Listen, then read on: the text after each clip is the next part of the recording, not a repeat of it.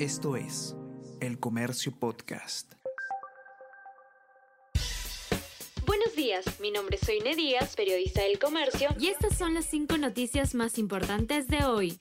Viernes 30 de junio entorno de Alejandro Toledo buscó lavar más de 20 millones de dólares en Costa Rica. Fiscalía de ese país descubrió que trabajadores de un banco ayudaron a que dinero de procedencia ilícita ingresara al sistema financiero costarricense. Estos empleados bancarios violaron normas antilavado en el proceso según pesquisa. La investigación data del 2013, cuando ya había estallado el caso Ecoteva los cultivos de hoja de coca crecieron en 30.000 hectáreas en tres años. Reporte de Debida señala que incremento entre el 2020 y el 2021 fue de 31% y entre el 2021 y 2022 fue del 18%. Sigue aumento de siembra pero existe desaceleración construyen urbanización dentro del área intangible de Chanchan.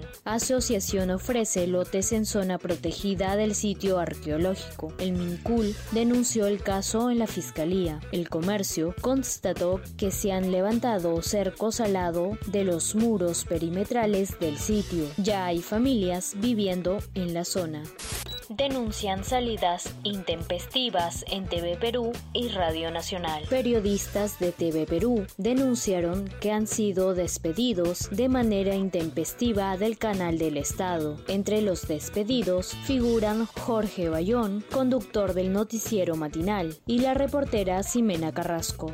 Corte Suprema de Estados Unidos anula acceso a universidades basado en raza. La sentencia anula los sistemas de selección de Harvard y Carolina del Norte, aunque admiten que se tomen en cuenta otros criterios de diversidad en el acceso a la enseñanza superior.